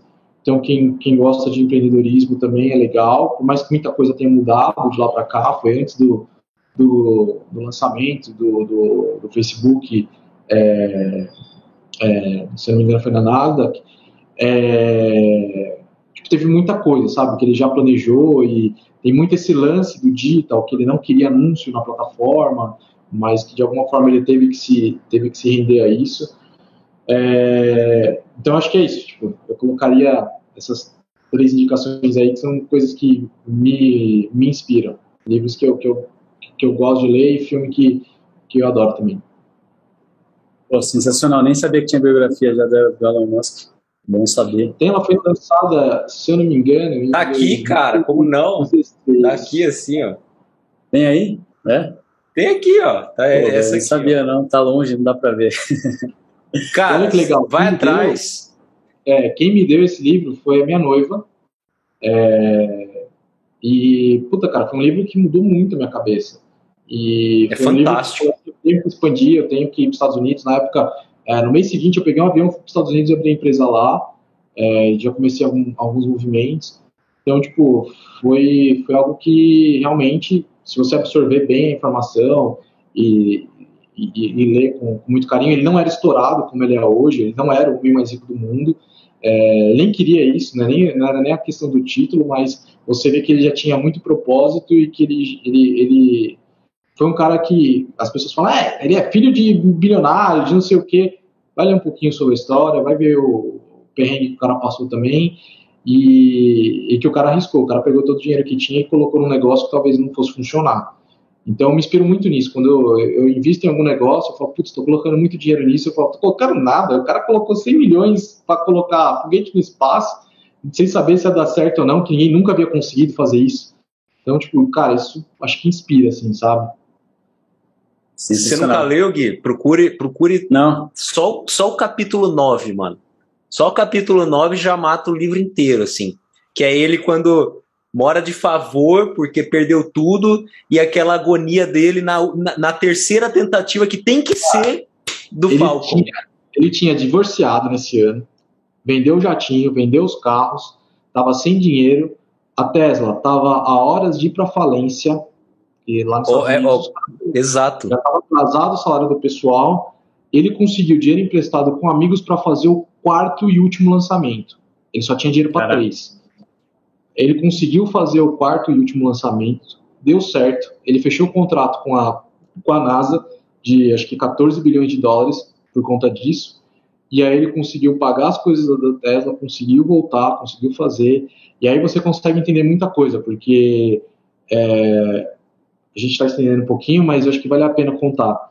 É, claro. Nessa época, ele chegou a procurar é, a Apple para poder ver se a Apple queria comprar a Tesla. Né? Uhum. E, cara, o Tim, Tim Cook na época nem recebeu ele. E ele ficou muito puto com isso, tipo, meu, não deu atenção, tipo, meu, sai daqui. E uma das coisas que ele está fazendo agora, não sei se vocês viram, mas ele vai lançar o próprio smartphone. Só que o que, que acontece? É onde que, que é a novidade disso, né? É, ele, lança, ele tem hoje os satélites, inclusive eu pude acompanhar um dos lançamentos lá na, na é, na própria no Cabo, Cabo, Canaveral, então é muito legal, cara, porque eu vi ao vivo o negócio subindo e voltando. Inclusive, saiu hoje a notícia de que é, é, 40 satélites dos 49 que ele lançou acabaram voltando, tipo, perdeu, é, quebrou tudo por conta de um evento geocósmico lá, de raios solares, que destruiu o satélite. Ou seja, ele fez lançamento e perderam tudo o dinheiro é, dos do satélites que foi. Mas a Starlink, que foi a outra empresa que ele criou, está é, tá criando uma rede de comunicação a, ao redor da Terra, né? E você vai ter acesso à, à rede de, de, de, da Starlink pelo seu próprio celular. Cara, isso vai quebrar ou vai mexer muito com as operadoras, telefonia e tudo mais, porque você vai ter uma internet relativamente de fácil acesso, é, ok, acho que 150 mega, e por satélite. E satélite hoje, cara, você, vai, você, você não fica mais dependendo de antena, você não tem mais ponto cego. É porque você tem uma redundância muito grande. Isso vai dar uma mexida muito grande no mercado. Provavelmente as pessoas vão querer aderir a isso. Eu já dirigi Tesla, posso falar para vocês que é um carro sensacional. É, as pessoas vão ter experiências diferentes dependendo do modelo que vão dirigir, porque tem o Model 3, que é o modelo mais básico, tem o Model S, que é o modelo mais luxuoso deles. Eu já andei no Model X, que é o SUV deles grandona. Cara, tem muita coisa, muita tecnologia embarcada. Tem, o cara foi um pouco além. Ele colocou coisas de, é, de, de startup, o ritmo de startup em áreas que não tinham. Então, ele, né, Pô, Celso, Neuralink, cara. Neuralink Exato. vai mudar o mundo. Neuralink. Neuralink explode a mente. Uma das ameaças é, do próprio é, da Meta é o próprio Neuralink, porque você consegue, de certa forma, se conectar a algo, é, cara, totalmente. Você vai, você vai estar conectado a alguma coisa, você pode estar conectado com o celular, mexer com o celular com pensamento. É, não acho que, é, é de novo, a, a, não acho que ele está atrasado nisso, acho que ele está muito à frente e as notícias que acabam vindo são notícias é, espaçadas, mas é, eu, eu acho que vai ser algo também que vai, sabe, quebrar outra barreira, vai continuar mudando. E, e um pouco além, gente, não sei, não é por nada, mas eu acho que um dia a gente vai viver dentro de um metaverso, dentro de uma Matrix aí, porque é, o tanto que é complexo e o fato de você conseguir, que ele está conseguindo acessar e conseguir transformar, putz, imagina que você consegue entrar num negócio que para você passar um ano você estudando e aqui fora é 10 minutos. Você dormiu, aprendeu coisa pra caramba, você vai ter um, um, um acesso muito mais rápido, um processamento muito mais rápido. E, obviamente, tem que saber as consequências de tudo isso, né? Porque a gente não sabe como que vai ser. Vai fritar nossa cabeça aí. Esse cara é top, top, top. Leia, Gui, leia. Neuralink não, é bizarro, ler, tá? cara. Neuralink dá esses improvements na nossa mente, mas também propõe a cura de depressão e autismo, cara. Exato. Que isso? Que, que isso? Que negócio é esse, mano? Como pode um negócio desse? acho que N áreas, né? Tipo, acho que vai acabar revolucionando, por exemplo, uma pessoa que às vezes ela perde a conexão, é, por exemplo, uma pessoa que vira tetra, tetraplégica, é, você consegue refazer os links, né? Você vai, vai ter algo implementado aqui e você Caramba. implementa do outro lado para poder fazer a ponte. Você vai estar tá fazendo isso de forma mas, cara, é, só quebrou um fio ali, entendeu? Precisa só reconstruir uhum. um fio. Só falo, né? Obviamente que tem muito dinheiro, muita pesquisa, é, muito risco envolvido, mas é uma puta barreira que se quebra, né? Nossa, tudo que esse cara faz é, é, é totalmente fora do comum, assim. Ele não quer, tipo, um e-commerce top. Ele quer curar depressão, sacou? Ele quer ir pro espaço, ele quer habitar Marte, ele quer carro elétrico. É tudo diferente, cara. E ele tem um monte de empresa, né? Agora ele saiu com as casinhas lá, que é, que é mó da hora. Sim, e, e, e, também a, a Boring Company, que é aquela que. Boring é, Company, tá, nossa! Então, tipo assim, é, de novo, é um cara que, que, que tá fazendo, ele podia ser um puta bilionário, é, milionário, né? Com, ele tinha 180 milhões da venda do PayPal. Ele podia ter pego esses 180 milhões e, cara, não fazer mais nada da vida, você já tá bem, entendeu? Mas é um cara que. De dólares! Esse dólares. cara nunca mais precisava fazer não, nada. Isso, isso em, em, em 2006, tá? já era Caramba. muito dinheiro nessa época. Era muito mais dinheiro do que é hoje. Então hoje ele estaria com muito mais, estamos falando de, sei lá, é, vai, 300, 350 milhões de dólares. É, mu é muito dinheiro. E o cara não, o cara ele, ele continuou fazendo, a gente pegar e comparar um pouco com o Bill Gates, né, o Bill Gates ficou fazendo Windows, o cara tá fazendo foguete. O cara foi um pouco além. Então, é, é, eu tô falando, sou um pouco suspeito, eu acabo sendo um pouco fã, mas porque eu vejo, tipo, acompanho um pouco a história, até antes de, de virar toda essa hype, e uma das coisas é a inspiração de ter também meu escritório aqui, eu tenho um sofá, tudo, tenho um banheiro ali para tomar banho, tudo, para praticamente morar no escritório, porque é o que ele faz. Ele tem lá, ele tem os, os, colaboradores podem acessar ele a qualquer momento, trazer uma questão para ele, é muito prático, sabe? O modelo de gestão dele é muito, meu, precisa fazer, vamos resolver, não tem essa coisa de, ah, vamos ver, depois a gente resolve. Então, é, por isso que eu acho que é legal que tiver de inspiração aí para quem empreende, ou até mesmo para quem tem uma empresa, se quiser revolucionar alguma coisa. Não, e fez muito sentido a parada do nada é impossível. Às vezes você pega uma coisa que tá um pouquinho difícil, né? Você fala, porra, mas isso não é nada, velho. Olha o que o cara fez. Exato, vai meio que quebra uma barreira mental, né? quebra, quebra. E de, ah, e obviamente tem o que eu penso que é maior. Tem um vídeo, se vocês olharem depois, é, que começa a mostrar o tamanho do universo, vai comparando, tipo, ah, sim. É, a Terra, e vai mostrando as estrelas. Né? Cara, a gente é um grão de areia é, passando é, um milissegundo. Um pálido ponto azul. Um nanosegundo é, nosso tempo de vida perto do tamanho, tempo de vida do universo, a gente é um nanosegundo, nem isso, cara. É, então, tipo, pra que sofrer? Para que a gente é irrelevante, entendeu? Nossos sofrimentos são irrelevantes. Bora fazer uma coisa, não tentar mudar o mundo, deixar um legado, deixar uma história. É, de novo, aí volta ao propósito, né? Qual que é seu propósito? Acho que mudar a vida de pessoas, porque aí você consegue deixar um legado. Top, sensacional. Bom, galera, depois de toda essa reflexão, agora a gente vai chegando ao fim. Celso, vou pedir para você deixar uma mensagem, mas antes, se você chegou até aqui, ouviu todo esse papo aí que a gente passou por vários e vários assuntos, é, deixe seu like se você estiver ouvindo a gente no YouTube, se inscreve no canal, compartilha com alguém que gosta desses assuntos que a gente falou hoje. Se você estiver no Spotify ou em algum podcast, Apple Podcast, Google Podcast, também vê se dá para se inscrever de alguma forma para receber nossas notificações. E queria finalizar agora, Celso. Se você quiser passar algum contato seu ou das suas empresas, fica à vontade né, para a galera que está ouvindo. E também, por último, queria que você encerrasse aí com uma mensagem final para a galera. Bom, acho que quem quiser saber um pouquinho mais, é, pode mencionar também no LinkedIn, é Celso Oliveira. E ah, tem a Blue, é, getblue.io, se alguém quiser acessar o site também. E tem as outras empresas, tem a Open Circle, tem a MedMood, tem, tem, tem outros negócios também, mas é, a mensagem que eu queria deixar é pô, não precisa ter medo de arriscar não, pode fazer que no final, dá, no final dá tudo certo, sempre dá certo, sempre dá certo. Eu já, já passei por, por momentos muito ruins, mas sabia que ia passar e no final dá tudo certo. Então só acreditar que, que é sucesso. Maravilha, então é isso aí, galera. Muito obrigado e até o próximo Teste AZ. Um abraço. Falou, pessoal. Tchau, tchau.